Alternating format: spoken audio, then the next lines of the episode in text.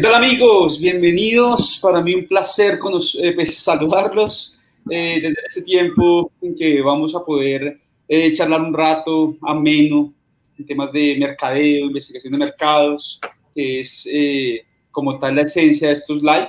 Para quienes no me conocen, mi nombre es Oscar Ausa. tengo el placer de encontrarme el día de hoy con un gran amigo, el cual ya conozco hace un muy buen tiempo eh, y pues por nuestra profesión, eh, los temas que trabajamos, nos encontramos hace unos meses, volvimos a charlar y quise invitarlo para que habláramos un poco sobre investigación de mercados y poder entender cómo eh, está el panorama de esta linda rama del, del, marketing que es tan importante para las empresas. Estamos con Cristian Salamanca Hernández. Cristian, un placer saludarte. ¿Cómo estás, estimado amigo? Hola Oscar, ¿cómo van las cosas? Yo muy, muy contento de estar contigo aquí en este espacio. Muchísimas gracias por, por invitarme. No, a ti, Cristian, por aceptar mi invitación. ¿Ya cuánto tiempo que nos conocimos? Mucho tiempo. Oscar fue profesor mío en la universidad. profesor tuyo. Cuando estudiaba en, en, en la corporación universitaria Unitec. Hace mucho, mucho tiempo Estamos hablando como del año 2005, 4, por ahí. Yo creo, que ahí más o menos nos encontramos nosotros. De acuerdo de, y, y lo, lo, más curioso es que uno en la, en la academia, en la universidad, uno se encuentra con muchas personas. Uno conoce muchos estudiantes, uno conoce, eh, pues, cada semestre en diferentes grupos, en diferentes materias, pues uno conoce mucha gente. Pero siempre Cristian era, era pues, un referente, pues que pues, sabía quién era. A veces uno se puede encontrar con un estudiante y no es fácil identificarlo porque son tantos que no, no es fácil. Pero eh, en algunos casos específicos donde hay eh, algo adicional frente a, eh, no sé, su trabajo realizado en clases, su experiencia, sus aportes, sus proyectos de investigación, pues de una u otra manera un referente que seguramente pues lo podía encontrar y podía saber con quién estaba, con quién estaba hablando y eso es algo pues pues muy bueno con respecto a, a, lo que era la pasión tuya por el marketing desde, desde, desde el principio. Eh, cuéntame y cuéntanos a todos para que puedan saber un poco sobre ti, quién es Cristian Salamanca, de dónde vienen, de dónde vienes, quiénes son tus padres, eh, si tienes hermanos, qué ciudad, de qué ciudad eres. Cuéntame de tu familia, eh, de tu, pues, como está tu núcleo familiar en ese momento.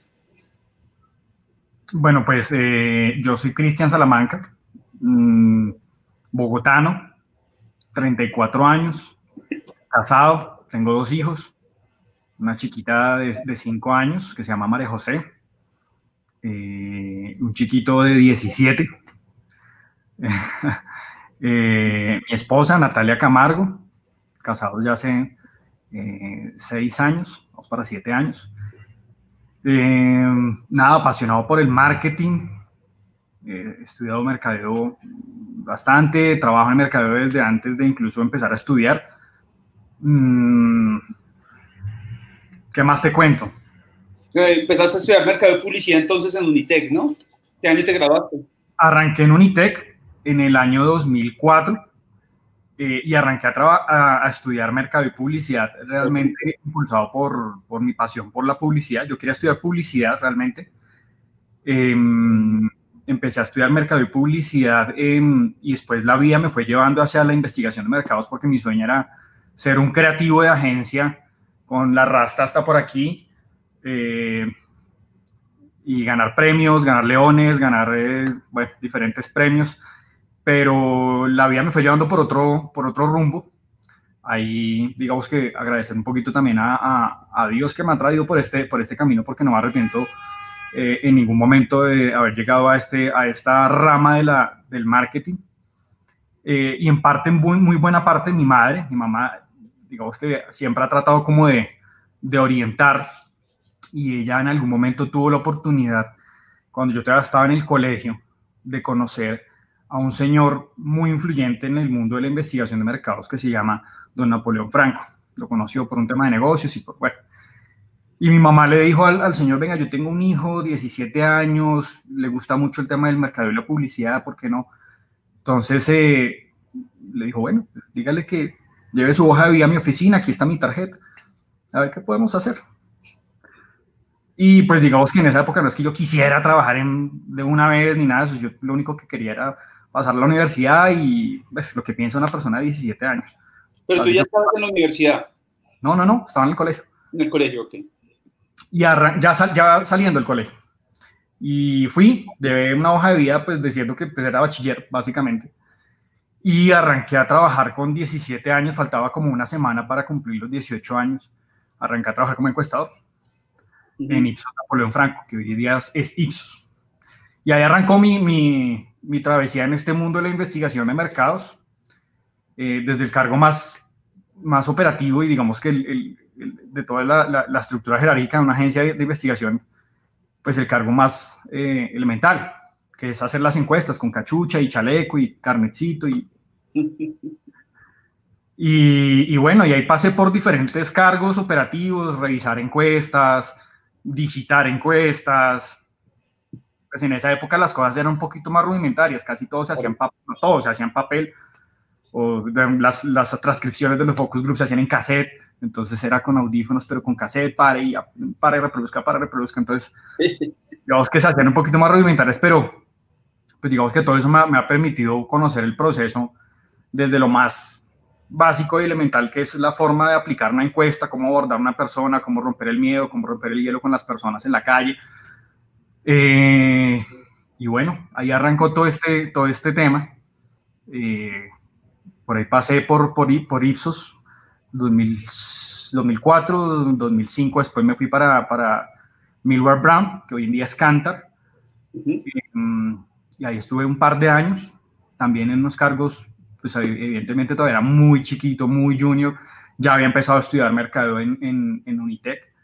Em, y ya ¿En qué semestre ibas por ahí cuando ya empezaste a, a cambiar de, de, esa investigación de mercado? Segundo, segundo, o sea, yo me metí una vez a estudiar mercadeo en primer semestre con tan pronto... Yo, recuerdo que tú eras eh, de los grupos de noche, yo trabajaba en la, en la noche, enseñaba en la noche y tú estudiaste eh, estudiabas, eh, pues, estudiabas, en la noche y trabajabas de día. Sí, digamos que ahí la, la, decisión fue un poco más bien, en esa, en esa época, en ese momento de vida, uno piensa más como en rumba y en, en divertirse y demás. Yo dije, bueno, la noche es como atractiva, entonces estuvimos en la noche, pero realmente, realmente no sabía que lo que estaba haciendo era, era tomando una muy buena decisión porque, pues al final eh, me gradué con cinco años de experiencia. Y lo que le pasa a la mayoría de gente que, que, decide estudiar en la noche es que cuando se gradúan, reciben su cartón como, profesional, pues ya tienen cuatro o cinco años de experiencia en, en, su área. Y yo arranqué a trabajar desde, desde muy chiquito en este, en este mundo de la investigación. Entonces, em, bueno, eso, eso ha sido, después de Cantar, ahí estuve un par de años como en un cargo que se llama Client Service Support, que básicamente es em, como ser asistente de los, de los ejecutivos las personas que atienden las cuentas, pero ahí aprendí un montón porque yo era quien hacía todos los reportes, las gráficas, las estadísticas, pero yo no hacía nada de análisis en el papel, yo no escribía el análisis, pero, pero en mi mente yo ya, yo ya estructuraba un par de análisis, me gustaba como botarle ideas a algunos ejecutivos, decirle, mire, pero yo, yo vi aquí esto y aquello, y ellos decían, ¿sabe qué? Sí, chévere, y de pronto cogían algunas de las, de las, de las ideas que yo les votaba, o algunas cosas que me decían, no, ya, ya lo vimos, y lo socializaba con ellos, y al final pues terminé aprendiendo mucho del tema, Millward Brown fue una muy buena escuela. Quiero, em, dime. Y quiero, quiero como contextualizar un poco a las personas que, eh, pues este es un espacio donde muchos estudiantes eh, eh, lo usan pues para o tomar decisiones que estudiar o para complementar sus estudios y probablemente muchos no tienen claro qué es la investigación de mercados y para qué sirve. Ya sabemos pues que pasaste por mucho por, por este proceso, me gustaría que les pudieras decir, pero antes quiero invitar a todas las personas que están en Facebook a que se pasen a YouTube. Entonces, fíjese que eh, probablemente ahí van a encontrar el link de YouTube, o si no, usted puede buscar Oscar Ausa y se va a dar cuenta que ahí hay un video en YouTube en vivo para que pueda compartir con nosotros, pueda hacerle preguntas a Cristian, pueda interactuar. Entonces, los invitamos. Aprovecho y saludo a Miguel, eh, saludo también de mi familia, siempre acompañándonos en este espacio, mi padre, mi madre, tíos, eh, Diana Lighton, René León, que nos han enviado saludos y eh, para que puedan interactuar con, con, eh, con Cristian, con nosotros, pásense a YouTube. Y bueno, entonces, eh, cuéntanos, ¿cómo podríamos explicarle a aquellas personas que aún no, no, pues, no tienen como esa referencia clara. ¿Qué, ¿Qué es la investigación de mercados y para qué sirve? Bueno, la investigación de mercados es una disciplina, digamos que nace en las ciencias exactas, pero no es una ciencia exacta. Es decir, utiliza métodos científicos para investigar personas, para investigar eh, conductas. Y esto ha sido aplicado pues a todo lo que tiene que ver con, pues, con el mercadeo y la publicidad. Las grandes corporaciones en principio interesadísimas por, por, ofrecer eh, de una mejor manera sus productos y servicios, pues empezaron a hacer investigación de mercados hace muchas décadas. No tengo exactamente la referencia de cuándo empezó la investigación, pero podemos hablar de los años 60 o incluso antes. Em, y eso es la investigación de mercados. Hoy en día existen muchas, muchos métodos por un lado cualitativos, por otro lado cuantitativos, y en esos dos grandes mundos se concentran un montón de metodologías que ya, digamos que la, rueda ya está inventada. Eh, pero básicamente es eso, la investigación de mercados es poder escuchar, entender, eh, analizar, comprender al consumidor, a las personas en relación a su dinámica de consumo o de uso de algún producto o algún servicio. Y es una práctica que utilizan muchísimos, en muchísimas empresas para poder eh, mejorar sus productos, sus servicios, su comunicación, eh, su promoción, la forma de llegar al, consumidor. Básicamente eso es la investigación de mercados, pues, puesto en palabras como muy, muy generales. Eso es la investigación. Yo siempre he creído que la investigación de mercados es la oportunidad que tienen las empresas, los empresarios, para no dar tiros al aire. Normalmente las personas cuando son emprendedores eh, sienten una corazonada hacer su empresa, eh, una corazonada de pensar que lo que a ellos les gusta probablemente va a tener una oportunidad y toman decisiones sin antes eh, investigar. Entonces creo que la investigación es una guía para que quienes tengan, que quieran disminuir los errores en la toma de decisiones, pues puedan tener datos para, para basarse. ¿Cómo, ¿Cómo lo ves? Tal cual. Tal como lo escribes, Oscar, la investigación de mercados es, en, es una herramienta, una de las tantas herramientas que hoy existen para, como bien dices, no dar tiros al aire. Aunque lamentablemente todavía mucho emprendedor e incluso muchas empresas grandes ya con, con estructura y con recorrido, muchas veces toman decisiones eh, basados en, en, digamos que en conocimiento previo o basados en corazonadas, en instinto o en creer que ya me conozco este mercado, soy, llevo tantos años trabajando en esto, entonces Digamos que lamentablemente muchos empresarios, mucho emprendedor mm, fundamenta sus decisiones en ese tipo de, emociones y termina pues cometiendo errores. Entonces la investigación de mercado realmente es una herramienta que ayuda a tomar decisiones minimizando el riesgo. Eso es. Perfecto. ¿Dónde trabajas actualmente? Bueno, yo hace, voy para 10 años que fundé una compañía que se llama Brand Health Colombia. Brand Health es una compañía naturalmente de investigación de mercados. Lo que, lo que he hecho toda la vida prácticamente es, es, este tema. Entonces, al final, luego de, pasar por muchas compañías, eh, pues por muchos eh, rangos o cargos o, roles al interior de esas compañías, en el año 2012 decidí em, pues fundar Brand Health, que básicamente es un proyecto de, de, una compañía de investigación de mercados. Y bueno, pues es una compañía que todavía pequeña, es una compañía nacional, pero en, estos nueve años hemos logrado em, pues captar clientes muy importantes, clientes grandes, medianos, pequeños, de diferentes industrias, de consumo masivo, servicios, telecomunicaciones, agencias de viajes, centros comerciales, hemos hecho estudios para políticos, digamos que ahí no, no, me, no, me, no me vuelvo a meter en ese tema de, de la política. ¿Para políticos o en estudios de en estudios para políticos. es diferente, eh, bien diferente. Entonces, no se vuelvo a meter. No, no, no, no, no, incluso en esos tampoco me vuelvo a meter. Eso es, lamentablemente la política, la política, no, no digo en Colombia, sino en la política en el general, es, eh, es bien compleja, no solamente compleja, sino hay, se ven cosas que no deberían verse y no, yo no, no, no juego a eso, no juego a eso. Bueno, mira que eh, eh, precisamente la siguiente pregunta que te tenía tiene que ver con algo que nos pregunta Mariana Rodríguez.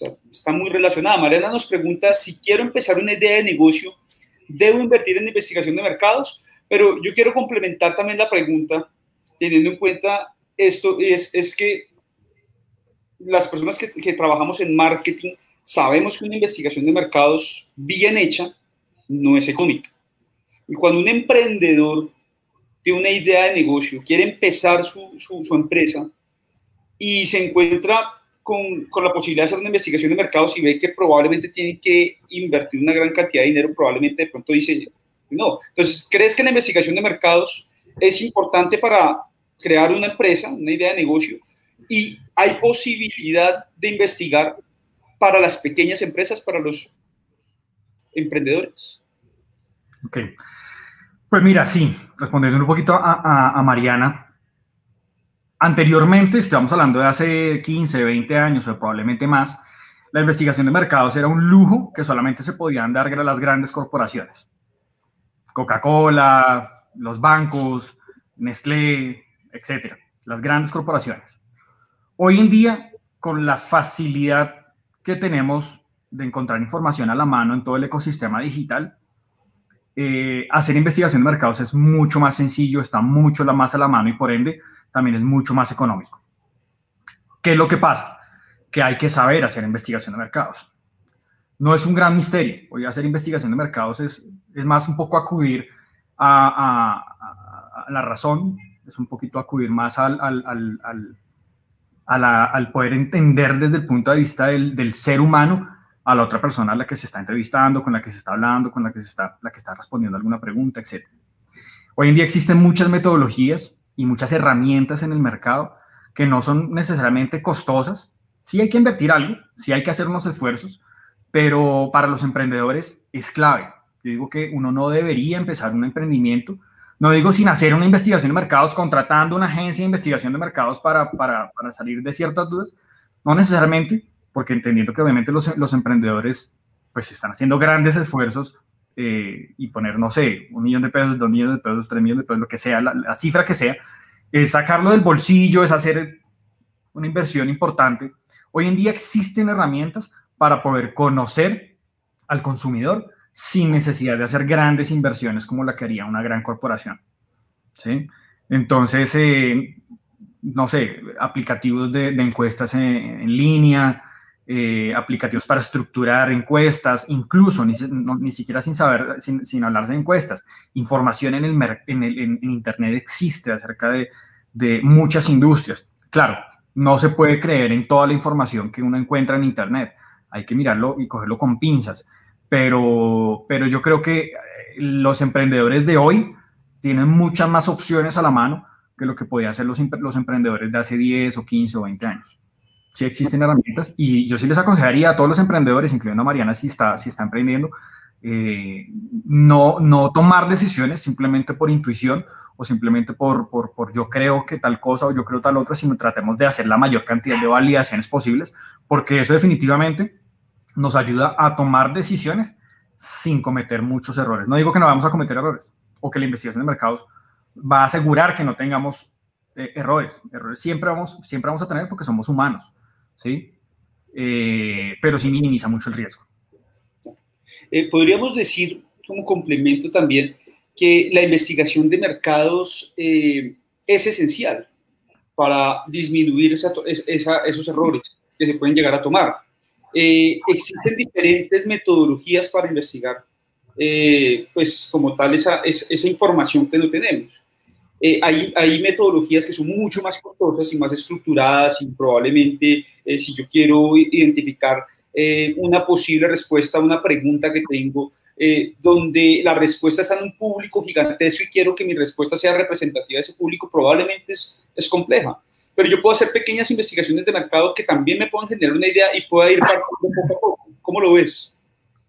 Sí, es cierto, es cierto. Digamos que la investigación de mercados tiende a ser de pronto un poco más compleja o más eh, costosa, en la medida que el público objetivo es, más difícil de alcanzar, uno, y dos, en la medida que yo necesito un, una representatividad mayor, o es un público mucho más grande. Yo no puedo hacer una investigación de mercados solamente preguntándole a tres, cuatro personas, o bueno, excepto si es algo que yo no quiero, no quiero hacerlo concluyente, sino simplemente una, investigación de, eh, exploratoria, donde quiero simplemente escuchar un par de personas, que eso vendría siendo la investigación cualitativa, escuchar a un par de personas, tres, cuatro, cinco personas, eso, eso ya empieza a ser una investigación cualitativa. Claro. Pero cuando, discúlpame, discúlpame, discúlpame, por favor. Eh, no, pero cuando, cuando intentamos hacer algo ya, digamos, más robusto, más, más cuantitativo, necesitamos tomar decisiones y para tomar decisiones necesitamos acudir a metodologías eh, concluyentes. Eh, es decir, que necesitamos tener una validez estadística.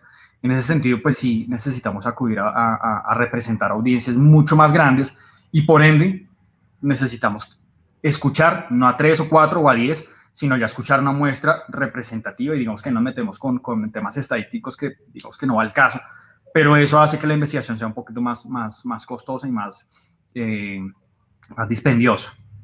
O sea, podríamos decirle a nuestros invitados que no conocen mucho de investigación de mercados, que básicamente eh, se trabajan con dos metodologías, una cualitativa y una cuantitativa. O, pues en la base ahí puede existir otras posibilidades también, de las cuales vamos a hablar más adelante. Pero lo que me dices, la cualitativa es menos estructurada.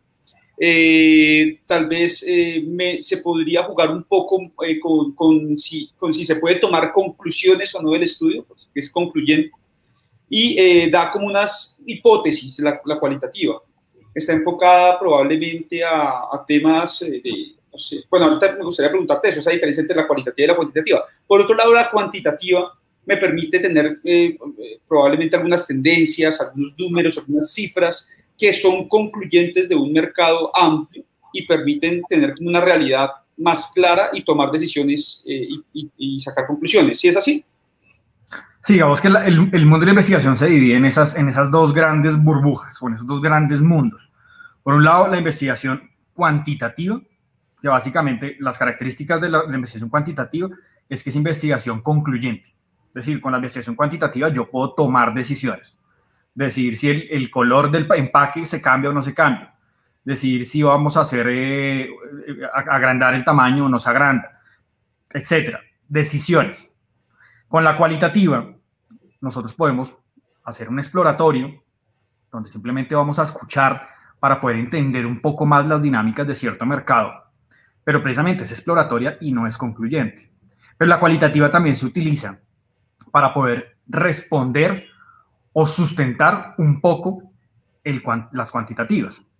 A mí personalmente me gusta mucho hacer estudios cuantitativos, digamos que mi formación ha sido un poquito más cuantitativa, hacer estudios cuantitativos y luego soportarlos desde el punto de vista argumentativo con una metodología cualitativa. ¿Por qué? Porque es que el solo número nos da simplemente una, una idea.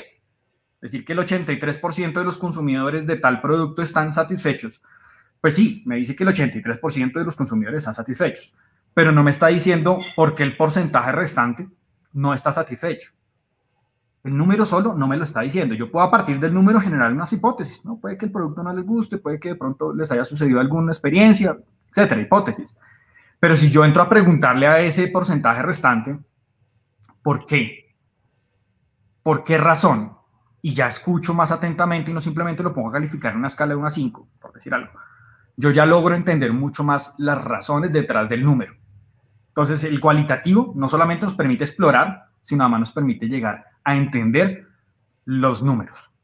O sea, podríamos concluir que el cuantitativo se puede obtener principalmente con técnicas como, como encuestas, que me permiten tener tendencias, estadísticas, y el cualitativo probablemente con otras técnicas más de conversación. ¿Cuáles, ¿Cuáles técnicas se pueden utilizar en estudios cualitativos y cuantitativos?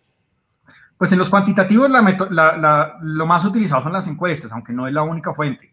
Eh, uno puede hacer investigación cuantitativa a partir de minería de datos, entendimiento de, grandes bases de datos o data mining que llaman hoy día, eh, que no solamente son datos provenientes de una encuesta, sino son datos que, o grandes datos que se, que se estructuran a partir de las compras de, de, eh, una, de una gran cadena o las ventas o no sé, el, movimiento de un, un website, eh, diferentes métricas que se pueden estructurar hoy en día, eh, con todo el entorno digital, pues la creación de bases de datos es, es absolutamente sencillo. Y ahí ahí hay información, no necesariamente a través de una encuesta, pero por un lado está eso, todo lo que genere números. Pero por otro lado, la investigación cualitativa tiene otro tipo de herramientas.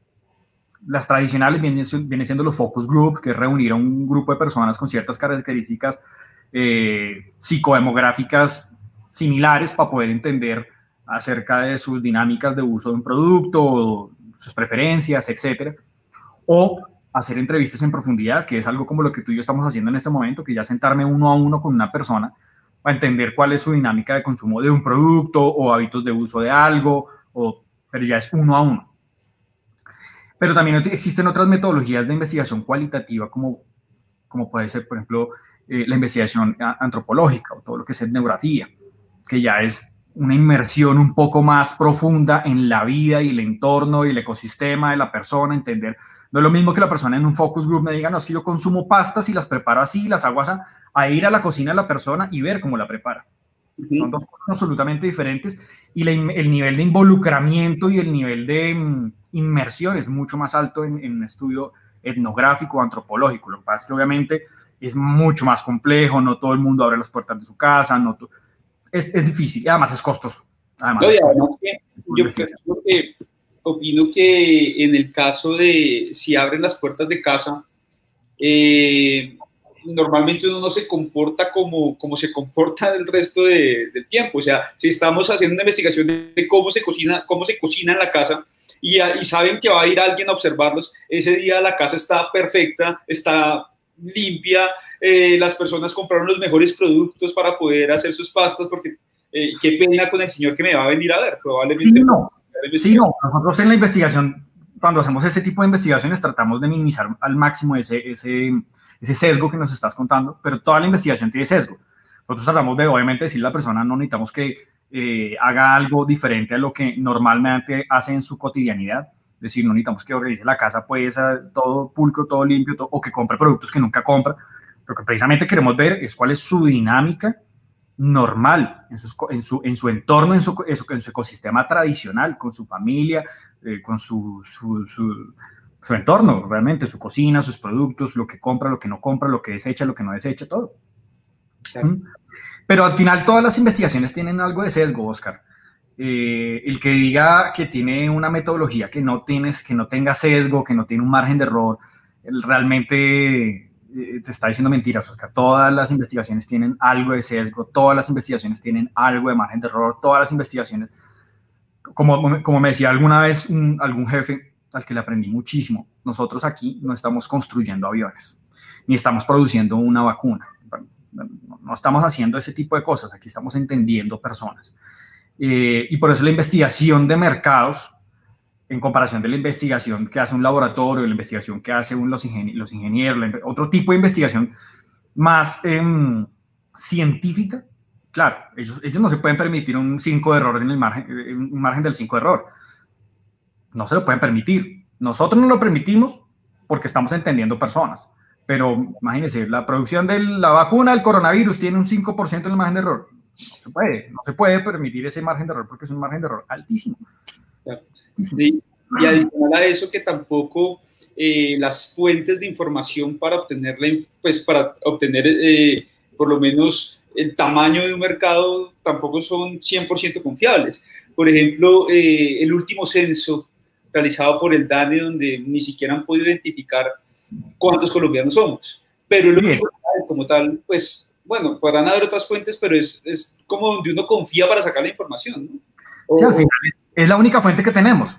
El DANE, y nosotros, por ejemplo, nos apoyamos muchísimo en Ahora, eso no quiere decir que, necesariamente esté mal o necesariamente esté bien. Lo único es que la medición, es, el peligro de hacer mediciones tan distantes. El último censo que hubo lo hicieron en el 2000, creo que 5, 2005, eh, versus el del 2015, pues imagínese la cantidad de años que pasaron.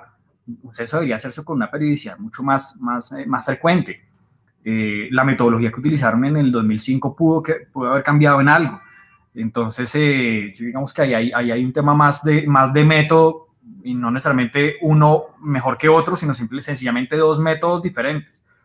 Entonces, cuando tú utilizas dos métodos diferentes de medición, pues lo más probable es que te va a dar diferente las dos mediciones. Eso es, eso es natural, o sea, es, es, es normal. Claro. Y igual es lo único que hay y lo que hay es proyecciones como tal, ¿no? Sí, exacto. Igual son, son datos que, que no, no, digamos que no afectan dramáticamente las decisiones de, los, de las empresas, ni las decisiones del mercado, ni las... es decir, la diferencia en que seamos 48 millones a que seamos 50 millones de habitantes, eh, claro, para hacer cálculos de, de, economía y demás puede tener gran impacto, pero de pronto para, para análisis de mercado, para de pronto hacer un análisis de, de, no sé, la proyección del tamaño de mercado de ventas de un producto en cierta ciudad o en, cierta, cierto género, en cierto eh, eh, target, pues digamos que no va a tener mayor, mayor implicación ese, ese, esa variación. Excepto porque si mi producto se va a enfocar en 50 millones de habitantes, ay sí, me preocupa porque la diferencia son tres. Entonces... Por ahí hay, una, hay una, un cuento, es, un cuento, no es, no es chiste, es cuento, una historia de, una, de un niño pequeño que el papá, el, papá y la mamá le decían, te vas a caer. O sea, el niño, el niño estaba pues subiéndose a parque y eh, molestando bastante. Entonces el papá y la mamá le decían, te vas a caer, te vas a caer. Tranquilo, yo sé, yo sé, pero estoy contento. Entonces él seguía y el niño preciso, ¡pum!, se cayó. Entonces cuando los papás fueron a ver, el niño se levantó y le dice, yo creo que ustedes son investigadores de mercado hacen investigación de mercado porque ustedes me contaron lo que yo ya sabía. ¿Crees que en, muchos, en muchos, casos el empresario puede llegar a, a, decir, contratar una investigación de mercados y decir, yo pagué por algo que probablemente ya sabía? ¿Tú qué, qué opinas? Porque he escuchado ese concepto de, de, que la investigación a veces pues, me va a decir lo que ya sé. ¿Qué, qué opinas? Pasa mucho, pasa muchísimo, que al final las conclusiones de una investigación son cosas que probablemente el gerente o el dueño de la marca, el brand manager o quien sea, eh, ya lo tenía dentro de, sus, dentro de sus hipótesis, ya lo había pensado, ya lo tenía eh, estimado, ya lo había evaluado. Eso pasa muchísimo. Pero una cosa es yo creer que puede estar pasando esto y otra cosa es tener la certeza de que las cosas van a suceder así.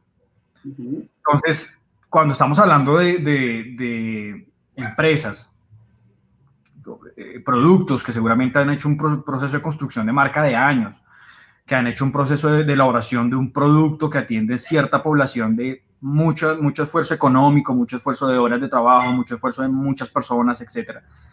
Eh, no se puede dar uno el lujo de tomar decisiones simplemente por, mm, yo creí que esto sí era por este lado, porque en, en, en, en esa, en esa creencia o en, ese, en, acudir a, esa mm, intuición, eh, la probabilidad de acertar es altísima, pero es igual de alta a la probabilidad de, no acertar.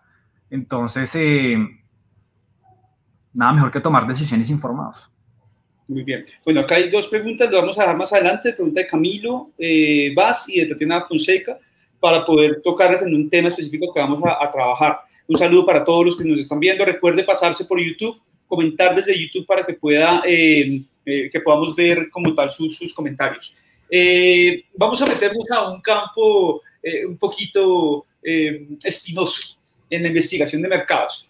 bueno, son muchos, son muchos los campos espinosos. El primero es, tú me dices que parte del método científico, obviamente es la investigación. Para quienes se acuerdan de cuando estudiábamos en el colegio, veíamos una clase que era el método científico y era la manera de investigar y era un paso a paso. El método un método es un sistema, paso a paso para llegar a una finalidad. Resulta que el método científico necesita esos pasos y probablemente es demorado. Hacer una investigación con la rigurosidad científica necesita de tiempo, pero las empresas no tienen tiempo. Las empresas necesitan tomar decisiones ya. ¿Cómo se hace? ¿Cómo podríamos tener esa, esa discusión asertiva con investigadores eh, que obviamente vienen bajo una, eh, pues una mentalidad del, pues, del método científico, para indicar que nuestros estudios de mercadeo, pues de una u otra manera sí tienen una validez eh, que pueda ser considerada pues en ese método. Poco teórico. Sí, digamos que lo que te decía hace un momento, esta anécdota de, de este jefe que me decía, nosotros no estamos construyendo aviones, estamos produciendo una vacuna, apunta un poco a eso que me estás preguntando. Y es sí, hay muchas personas que trabajan en este, en este mundo de la investigación de mercados que digamos que están muy ceñidas y muy apegadas al, método científico o a, lo que dice la academia. Eh, y no está, no está del todo mal, está bien. Lo que pasa cuando, cuando, el, método científico eh, entra a, eh, a ir en detrimento de la consecución de buena información eh, pues obviamente ahí es donde hay una delgada línea en donde preferiblemente no, no ceñirnos tanto al método, no ceñirnos tanto a esa, a esa rigurosidad metodológica, porque seguro que, bueno, seguramente algún colega me escucha diciendo esto y me manda un coscorrón. Yo personalmente, muchos, en muchas de mis investigaciones, yo prefiero desapegarme del método, desapegarme de lo, de lo científico y desapegarme de, lo, de lo académico con entender un poco mejor el, el, consumidor. Eh, no es necesario, no es necesario, miro, cuando, cuando, digamos, desde el punto de vista estadístico, tratamos de representar una población y el, muestreo tiene que ser probabilístico y con tal y tal eh, forma de medición y tal o tal forma de tomar la muestra y que tiene que ser multietápico y que tiene que ser, bueno, etcétera. Todo eso está muy bien desde el punto de vista académico. A veces las poblaciones o las dinámicas de, cierto, em, cierta población o cierto consumidor no permiten, no permiten llegar a tener esa rigurosidad científica y esa rigurosidad académica que quisiéramos tener. Y no quiere decir eso que la investigación va a quedar mal hecha. De hecho, muchas veces esa misma rigurosidad para obtener la información desde el punto de vista académico ya de por sí es una conclusión. ¿Sí? dónde, dónde, es que te, te envió el, el, coscorrón? Porque como yo soy académico y mis estudiantes de, proyectos de grado tienen que basarse en un, enfoque académico también, pues probablemente... Recibo todo el tiempo. Y yo cuando, cuando digo esto o cuando me preguntan, ay, es que yo quiero estudiar mercadeo, más de una persona que seguramente me está viendo va, va, a recordar un par de conversaciones que he tenido con ellos que son pupilos míos que han trabajado conmigo que, y me han dicho, yo quiero estudiar mercadeo. cuando me preguntan a mí, ¿usted quiere estudiar, quisiera estudiar mercadeo nuevamente? Yo, yo, yo, Cristian Salamanca, yo les digo no. ¿Por qué no, Cristian? Yo sí amo mi profesión. Yo amo mi profesión. A mí, de las, de las decisiones más bonitas de mi vida sí fue estudiar mercadeo. ¿Por qué tú no? no, no, no, no tengo claro, pero yo no volvería a estudiar mercadeo. ¿Y no sabes qué? Pronto. No sé, yo me iría por estudiar derecho, no sé, alguna cosa diferente. Algo que de plata. Dime. algo que de plata. sí, probablemente algo que de más plata, porque esto no me tiras. No, no es por eso, no es por eso, sino, sino yo lo que digo es marketing, el, el, marketing es una de esas, de esas carreras que no debería ser una carrera. Y sobre todo ahorita que estoy como muy involucrado con el tema de la educación, y ahorita te cuento por qué, eh, me he dado cuenta de eso haciendo varios análisis y además yo me he dado cuenta que el marketing no debería ser una, carrera, un pregrado de cuatro o cinco años estudiando, porque yo considero que el marketing debería ser una materia o un módulo completo o un semestre completo en todas las carreras. Así es. Para los de ciencias de la salud, para los de ingenierías, para los... Hoy en día se gradúan casi todas las carreras y son excelentes abogados, excelentes médicos, excelentes, pero no saben vender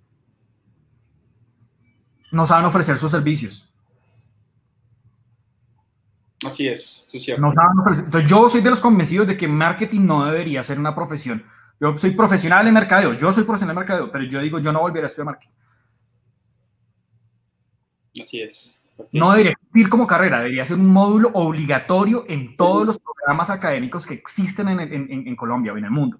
Ese, ese, ese, lo comparto y pues lo que veo en las, en las diferentes eh, instituciones educativas que forman en temas administrativos, normalmente pues, se utilizan, eh, el, marketing está dentro de, su, dentro de su malla curricular, eso es importantísimo. Sí, pero por ejemplo los odontólogos no, nunca ven mercadeo, los médicos tampoco, los ingenieros menos, ninguno de ellos ve mercadeo. ¿Y qué es lo que sucede, por ejemplo? ¿Qué es lo que sucede, por ejemplo? Yo que he tenido la oportunidad durante estos últimos 15 años que he trabajado en investigación de mercados, de sentarme a hablar con directores de mercadeo, con eh, brand managers, con gerentes de, compañías, y quienes ocupan esos puestos, los directores de marca, los gerentes de mercadeo, no son gente de marketing.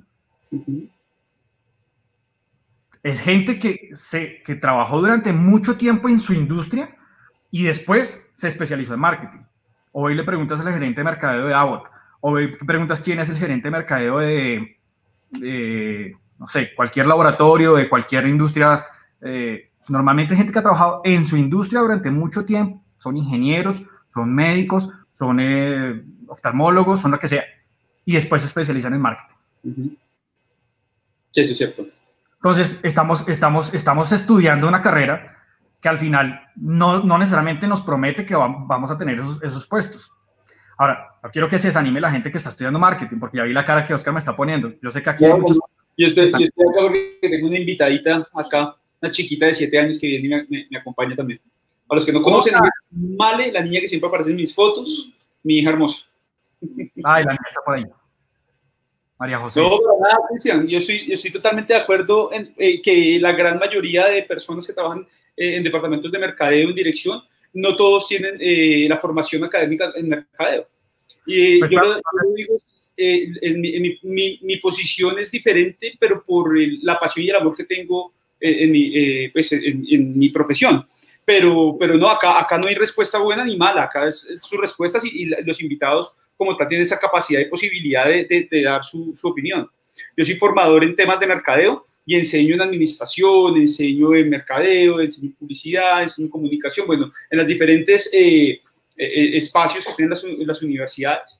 Precisamente allá nos volvimos a encontrar, en la universidad nos volvimos a encontrar y, y, ese ha sido mi, mi, trabajo durante mucho tiempo. Pero es más eso, quiero, quiero preguntarte por otro tema espinoso, me parece también importantísimo para tocarlo, y es el surgimiento de la tendencia del neuromarketing. Sabemos que el neuromarketing está, eh, pues, desde hace unos, unos años, eh, pues se podría decir que en furor en la temática hay eh, personas que hablan del, del, marketing, del neuromarketing, y mm, en, en, muchos casos intentan decir que la investigación de mercados, en, en, tal como la hemos venido trabajando en sus metodologías eh, tradicionales, cuantitativo y cualitativo, es un engaño o está mandado a recoger y lo que verdaderamente sirve es el neuromarketing porque por medio de, no sé, dispositivos que pueden de una u otra manera estudiar la mente eh, y pues pueden entregar cuáles son los estímulos que las personas en verdad les llama la atención en temas de publicidad, de mercadeo. ¿Qué opinas de eso, de ese enfoque? Pues yo creo que el neuromarketing es una herramienta más una más. Ni es la única, ni entró a desplazar ninguna. Es una herramienta más de, del marketing o de la publicidad. Eh, yo creo que es una herramienta que ha sido, digamos que entró a ser disruptiva hace un par de años eh, y entró a, a, generar mucho, como mucha ansiedad en este, en este medio. Entonces mucha gente empezó a hablar del tema, mucha gente empezó a apoderó del, del, del, concepto de neuromarketing, pero creo que es un concepto, uno, que no ha sido bien entendido por todo el mundo, dos, que ha sido sobrevalorado, porque el neuromarketing tiene unas capacidades, el neuromarketing, con el neuromarketing se pueden hacer cosas o entender cosas, pero a neuromarketing no se hace toda una estrategia de mercadeo. Eh, entender cómo funciona el cerebro humano no necesariamente eh, nos da todas las respuestas. Incluso hablando con la gente, tampoco. Es que el, ser humano es de un nivel de complejidad altísimo. Altísimo. El que, el que trabaja en, en marketing y dice o que o diga, lamentablemente hay mucha gente que dice, yo me conozco mi industria, yo me conozco a este mercado, yo me conozco a este consumidor, porque he trabajado tantos años por esto, No, no funciona, porque es que te voy, a decir una cosa. En los últimos tres meses, en los últimos cinco meses que llevamos en cuarentena, el consumidor de hoy no es el mismo consumidor de febrero de este año. Su forma de comprar, su forma de que llegó, llegó un, estímulo gigantesco a nivel mundial que se llama el coronavirus. Entonces, ¿quién, quién, quién tenía previsto el coronavirus? Nadie. Esto llegó a cambiar las dinámicas de consumo de todas las industrias. la educación, el transporte, las comunicaciones, todo. Aprovechemos y respondemos a Diana. ¿Cómo cambió la investigación de mercados con el COVID-19? Mucho. Antes la investigación, por ejemplo, la investigación eh, online era simplemente una de las opciones que existían. Te podía hacer un focus group, pero la gente normalmente le gusta la interacción, entonces veámonos si hacemos el focus group presencial, etc. Hoy, por ejemplo, no se puede hacer un focus group presencial. Pero online, nosotros, por ejemplo, venimos haciendo focus group eh, online desde hace más de dos años. Esto no fue algo que empezamos a hacer con el coronavirus. Pero sí muchos investigadores conocieron la investigación cualitativa online con el coronavirus. Entonces, eh, sí ha cambiado un montón. Pero eso, eso no es algo negativo para, para los, los, empresarios que hacen investigación de mercado. Que digan, no, a mí no me interesa hacer eh, focus group eh, online porque yo quiero ver a la persona, quiero ver sus movimientos, sus expresiones no, no, no verbales, su comunicación no verbal, perdón, sus expresiones. ¿No te ha pasado eso? Sí, digamos que no, no, puede decir que, que, es igual, necesariamente igual, porque sí se pierde. O sea, la presencialidad tiene algo, tiene cosas que la virtualidad no tiene. Eso sí es algo absolutamente claro. Absolutamente claro. Em, pero también asimismo la virtualidad tiene cosas, tiene bondades que la, la presencialidad no tiene. Uno detrás de una pantalla tiende a ser un poco más, mm, no siempre, dependiendo de la temática, pero detrás de una pantalla tiende a ser un poco más desinhibido con ciertos temas. O desde un teclado, tiende a ser más, un poquito más desinhibido con, con ciertos temas, que de frente, de manera presencial con las personas, tal vez uno se ruboriza un poco. Entonces, digamos que sí, el, el hecho de, de, estar frente a frente con una persona en la dinámica de, de una discusión cambia radicalmente así la, si, la, si la dinámica de discusión puede ser la misma discusión, pero si la discusión es virtual, puede que la discusión sea diferente que la presencial. La investigación cualitativa ha cambiado un montón, la cuantitativa también. Hoy, ¿quién hace encuestas en la calle? Nadie. ¿Sí? Nosotros, por ejemplo, hemos, hemos tenido que acudir a otras metodologías de investigación cuantitativa que nunca habíamos hecho y no nos hubiéramos animado a hacer probablemente si no hubiera pasado todo lo que está pasando. Por ejemplo, acudir a contratar influencers para poder llegar a, ciertas audiencias específicas. ¿Sí? Entonces, desapegarnos un poco de la tradicionalidad también, también es bueno. Ah, que si eso es un muestreo aleatorio, no. Ahí entra una, una discusión metodológica. ¿Sí? Pero, pero tiene un montón de bondades. Facilidad, acceso, rapidez, eh, cantidad de cosas. La, data en Internet nos da información que no nos da la presencialidad, que sí nos la da Google, que sí nos la da eh, YouTube, Facebook, etc. Entonces, ahí, ahí, ahí, me abre paso al otro tema espinoso y aprovechamos también una de las preguntas que hice, que hice una, una de, nuestras eh, espectadoras. Es Diana eh, Lighton dice, ¿qué opinas de la publicidad digital en, el emprendimiento? Pero yo sobre todo no lo quiero enfocar tanto hacia la publicidad, aunque también vamos a, dar respuesta a Diana, pero sí frente a las metodologías de investigación en Internet. ¿Podrían llegar a reemplazar?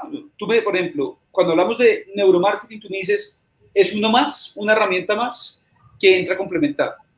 Pero yo sí me he dado cuenta que eh, Internet por medio de toda esa información cuantitativa, por medio de que tengo mis, espectadores y mi público objetivo en redes sociales, pues podrían perfectamente, eh, utilizando solamente eh, lo digital, reemplazar al 100% eh, la investigación de mercados pues, tradicional que tenemos. ¿Qué opinas? ¿Cómo ves Internet en la investigación de mercados? Pues digamos que reemplazar, reemplazar, reemplazar, como quien dice reemplazar, no necesariamente. Yo sí creo que la, investigación, una vez eh, termine la pandemia y toda la emergencia sanitaria que estamos viviendo, la investigación tiene que volver a tener dinámicas presenciales. Eh, sería mentiroso si te dijera que no, que es que ahora somos 100% digitales, entonces vamos a hacer solo investigación digital. No. Me gusta mucho, yo soy digital 100%, soy de gadgets, muchos, de acudir a datos en Internet, de, me fascina y de hecho una de las, de, las, de las áreas en las que también hace un par de años me he venido especializando es en todo el tema de marketing digital e inbound, marketing y demás. Eh, pero, pero, pero la investigación presencial es, es, es absolutamente enriquecedora. Eh, yo creo que el, marketing digital entra a traer muchas bondades, muchísimas bondades, de facilidad, de hipersegmentación, uh, de entregar un mensaje mucho más pronto, mucho más rápido, mucho más eh, concreto y a una necesidad puntual. tiene muchas bondades. Y en términos de investigación digital, también lo mismo, trae muchas bondades, pero la investigación digital, así como la presencial, hay que saber cogerla con pinzas, porque a veces en digital podemos tener producciones de grandes bases de datos en cuestión de un clic. A nosotros hace, el año pasado nos sucedió algo y es que en, un fin de semana, tratando de hacer una encuesta, que nuestra meta era hacer 5.000 encuestas, en cuestión de un fin de semana logramos 7.000 encuestas. Una cosa así rapidísima, que en presencial no hubiéramos logrado nunca. O sí, lo hubiéramos logrado, pero poniendo un batallón de encuestadores en la calle. Y ni eso, porque era con un perfil, una audiencia bien, bien, bien compleja. Logramos hacerlas así. Pero ¿qué pasó? Sospechamos, miramos, revisamos, porque, porque realmente nos, nos sorprendió la velocidad con la que levantamos la información. ¿Y qué nos tocó hacer? Entrar a mirar la data con pinzas, al dato, al número, hacer validaciones estadísticas, correr algunos modelos, ¿sí? Y a ni siquiera validaciones estadísticas, sino simplemente ponerle un poquito de lógica a la, persona, la respuesta que dieron en un principio, la respuesta que dieron al final, empezar a hacer un poco de, de, cleaning de, esa, de esas bases de datos. Y al final nos dimos cuenta que, que sí, hay muchas, muchas bondades de la, de la investigación digital, pero también la investigación digital tiene, tiene un grandísimo riesgo de traer basura, de traer información que no te sirve, de traer información que, es, em, que va simplemente orientada a, ganar un incentivo o a lograr acceder a, una comunidad. Entonces, digamos que no, no, no necesariamente. Es, es, eh, es, decir, hay que ponerle mucho, mucho olfato y ponerle mucha, mucha suspicacia a toda la, la información que se lance por Internet. No siempre es información tan, tan fiable. Acá nos hacen una pregunta aprovechando Internet como herramienta de investigación de mercados. Y es una pregunta válida porque la gran mayoría de las personas que, están en estos espacios son emprendedores. ¿Qué herramientas puedo encontrar en Internet gratis para empezar a investigar el mercado? Bueno, eso depende mucho qué quieras investigar, pero por ejemplo, si estamos hablando de, herramientas para hacer encuestas, pues, hoy prácticamente todas las plataformas tienen, Google tiene su plataforma de, formularios, eh, existe mm, estas de... Em, SurveyMonkey, que son de plataformas para diseñar formularios, ya vienen las preguntas prediseñadas, con opciones de respuesta, saltos, lógicas, te bota la base de datos en Excel, o sea, es una maravilla.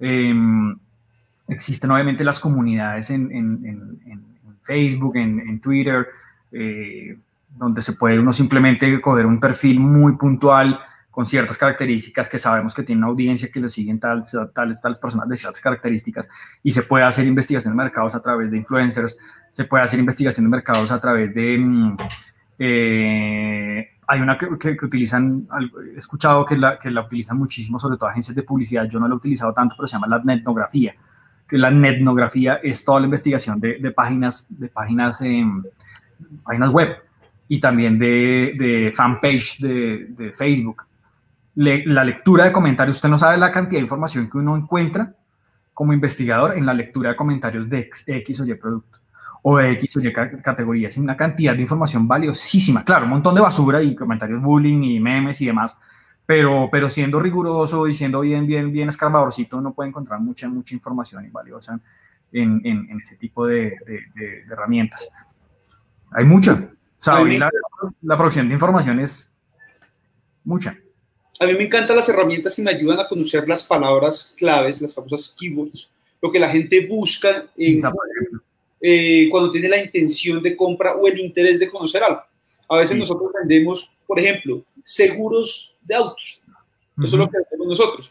Pero nos damos cuenta que la gente, al, hacer eh, al utilizar herramientas de, de keywords, de palabras claves, nos damos cuenta que la gente busca seguro de autos de más de 10 años. Y uno como que se le ocurre una idea gracias a que me doy cuenta de lo que la gente busca, tomo decisiones que mejoran mi producto. Claro. No había tenido en cuenta. Y Esa es una chévere. Esa es una, buena herramienta. No recuerdo exactamente cuál es el nombre de estas herramientas, pero, pero esas, esas herramientas que normalmente utiliza la gente que, pues, que hace pauta, que hace todo el tema de SEM y demás, eh, son buenísimas porque, porque lo que nos muestra es cómo, cómo, cómo buscan las personas, qué tan refinadas son las búsquedas, qué tan, qué tan puntuales son las búsquedas en ciertas categorías. Por ejemplo, ahorita con, con el tema de las universidades que estamos trabajando tanto, antes la gente buscaba, en Google buscaba universidad. Y nosotros nos dimos cuenta haciendo esta, con este Google Trends, que es, que es esta herramienta de Google para, para ver las tendencias de búsqueda. Entonces pusimos la palabra universidad y nos, nos arrojaba la, la, cantidad de búsquedas que tenía la palabra universidad desde el 2004 a hoy. Y era una gráfica así, caía. O sea, el 2004 las búsquedas eran así y ya ahorita las búsquedas, entonces nosotros dijimos, wow, es que vienen buscando menos universidad. La gente ya no busca universidad o qué es lo que sucede. En parte, sí, porque las universidades vienen presentando una dinámica de crecimiento de unos cinco años para acá, pero también tiene que ver con que las personas se volvieron mucho más refinadas al hacer sus búsquedas. Entonces ya no buscan universidad, sino buscan dónde estudiar ingeniería, dónde estudiar ingeniería industrial puntualmente. O sea, ya, ya hacen las búsquedas mucho más aterrizadas, mucho más concretas, mucho más... ¿sí? Entonces, eh, esas herramientas que mencionas son buenísimas para poder entender mucho cómo buscan y por qué buscan esas, ese tipo de cosas. Todas esas herramientas que, que, que están en pantalla y que quedaron dentro de los comentarios del video de YouTube eh, son gratis o por lo menos tienen su versión free, que ya les dan muy buena información sobre lo que la gente busca en Internet y que les puede ya empezar a, a, a entender el mercado y darse cuenta primero si su producto tiene demanda. Es decir, la gente sí está buscando lo que yo estoy haciendo y eso y, y permite eh, empezar a tener eh, validación de, esas, de, de, de, las ideas de negocio. Para uh -huh. eh, vale, ¿para dónde va la investigación de mercados, Cristian? Ya eh, pronto a, eh, para ir finalizando y contándonos los proyectos en los que estás ahora. ¿Para dónde va la investigación de mercados? ¿Qué crees? ¿Cuál, crees que sea? Tú hablas del, del presente con el COVID. ¿Cómo ves la investigación de mercados en unos años? Pues digamos que más que para dónde va es para dónde se fue porque yo creo que todo este tema del, del, del COVID vino a acelerar eh, cosas que nosotros como investigadores habíamos explorado, eh, algunos más que otros anteriormente, pero, pero hoy en día el que no venía haciendo investigación digital ya tiene que estarla haciendo. Ya tiene que estarla haciendo. Entonces, yo creo que la investigación de mercados ha, ha, sufrido, así como muchas industrias, ha sufrido muchos cambios en los últimos 20 años. Una de ellas es obviamente todo el tema de la presencialidad versus la, virtualidad. Digamos que ahí no vamos a profundizar mucho porque ya hablamos de eso.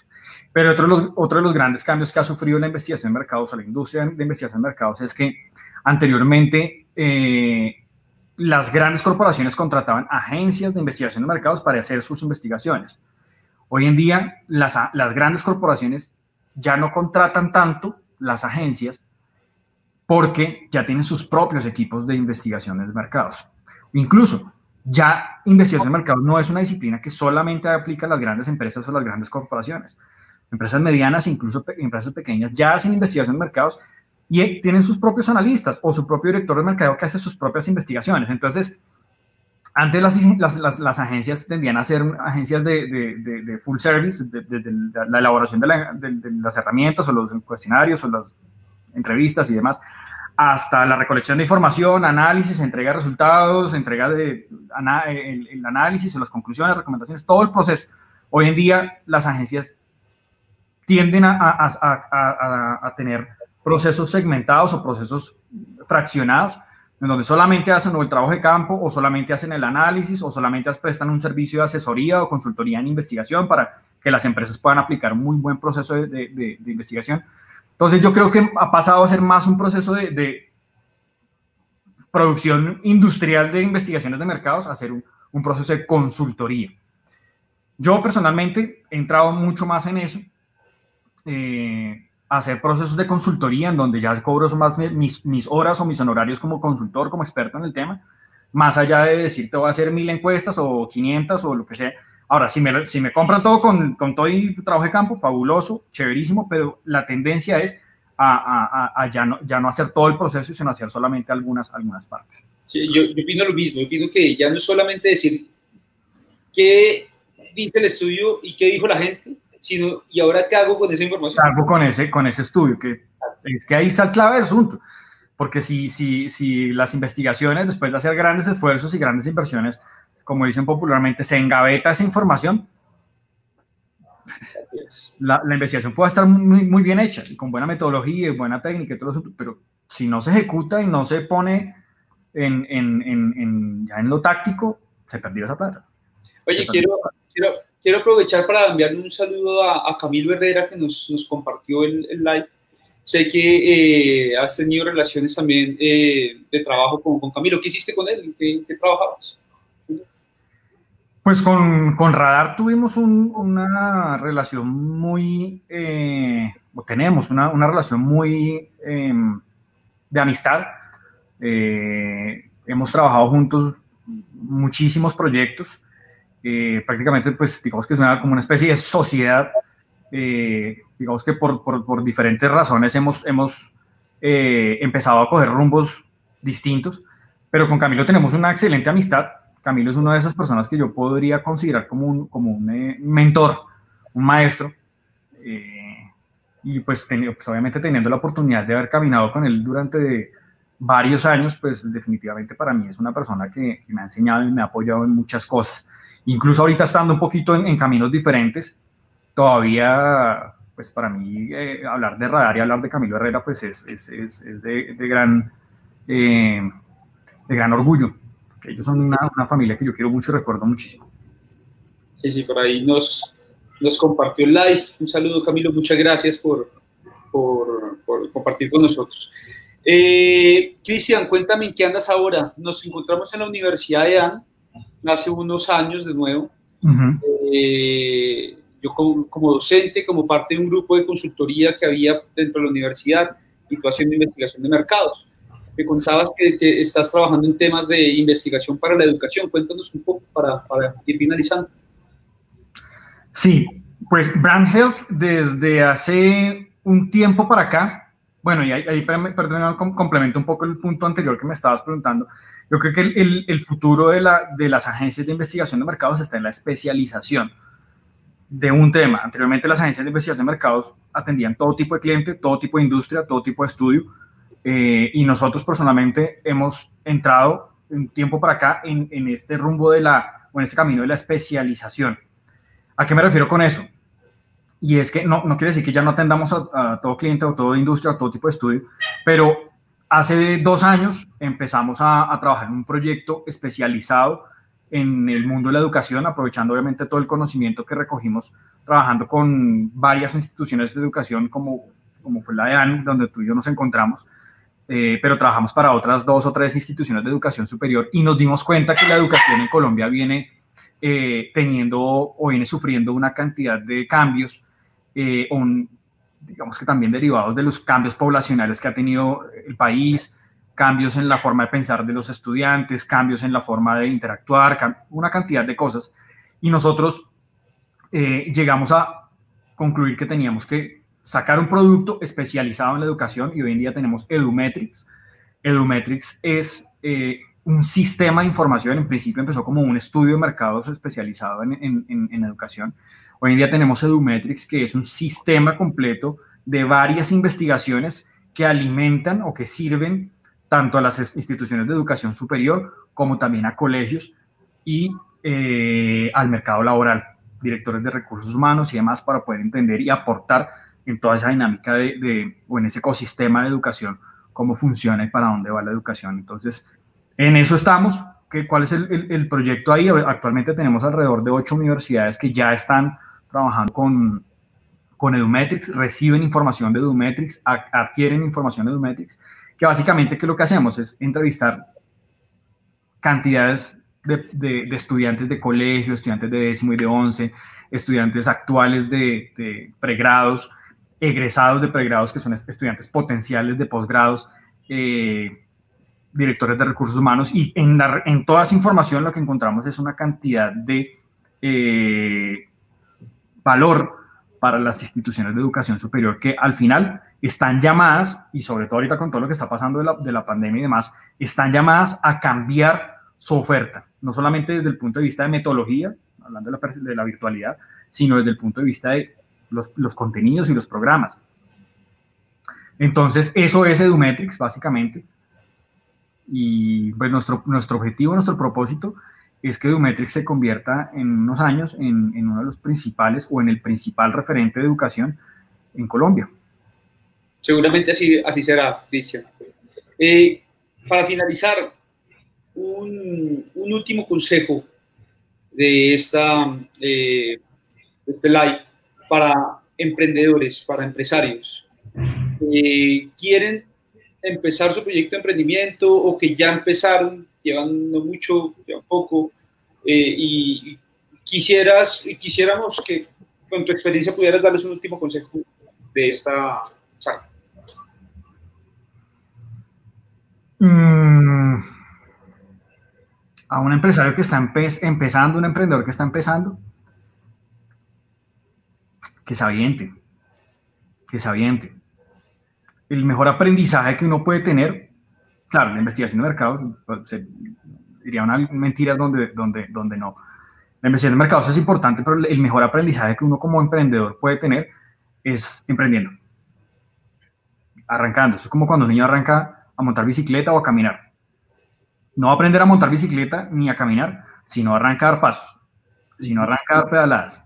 Se va a raspar las rodillas, se va a raspar las rodillas. Pero el mejor consejo que le puedo dar es arranque. Perder el miedo. No hay un método. Perder el miedo. No hay un método. ¿Eh? Es que hoy en día se ve mucho eso, ¿no? Los cinco tips para emprender con éxito. Entonces, los bloggers y los videos y el no sé qué, es contenido que le gusta a la gente y consumen muchísimo, ¿sí? Pero es, no hay un método. No hay un método. No, que es que el neuromarketing es que te vas a que soy el mejor vendedor del mundo. Hablando un poco de estos grandes gurús que se han eh, posicionado como que tienen la verdad revelada y absoluta de emprendimiento, no existe. Eso depende de la, industria en la que te estés orientando, depende del país en donde estés, depende de la región, el, el, grupo objetivo al que vas dirigido, depende de tu producto, tu servicio, depende de una cantidad de cosas. Y eh, naturalmente depende 100% del trabajo del emprendedor. Yo podría también recomendarles, su, intuición es muy importante porque va de la mano con su pasión. Y no hay nada mejor que tener un emprendimiento de lo que amamos. Porque podríamos considerar que seríamos o tendríamos una, un alto nivel de, de, tener felicidad en nuestra vida.